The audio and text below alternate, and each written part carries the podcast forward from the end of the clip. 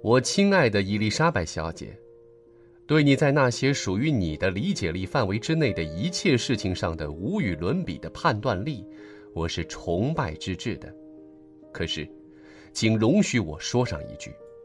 在俗人那些既定的礼仪形式和那些规范着教士们的礼节之间是有着很大差别的。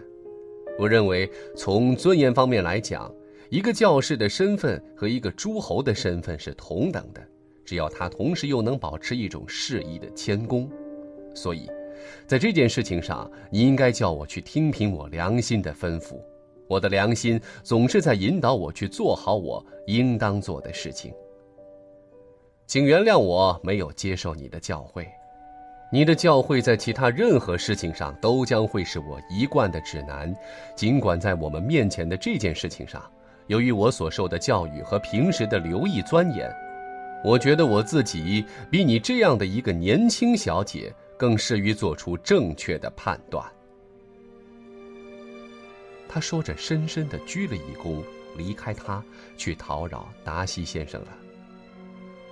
伊丽莎白急切地注视着达西先生对柯林斯这一贸然举动的反应，她看到达西先生的诧异是显而易见的。他的表兄先是庄重地鞠了一躬，然后开了枪。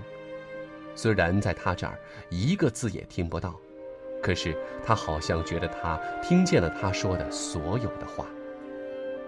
从他说话的口型。他知道他在啰嗦着道歉，哈斯福德、凯瑟琳·德鲍尔夫人之类的词语。看到他在这样的一个人面前出丑，叫他心中好不烦恼。达西先生用毫不掩饰的惊奇目光打量着他。当柯林斯先生终于说完，轮到他讲话的时候，他用一副敬而远之的神情回答了几句。可是。柯林斯先生再一次开口的勇气，却丝毫也没有受到对方的影响。达西先生由于他这两次滔滔不绝的开口，蔑视的表情与时俱增。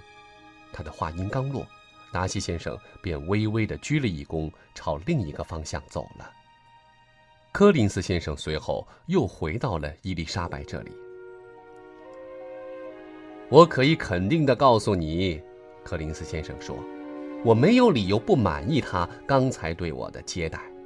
达西先生听到我对他的问候，似乎非常高兴。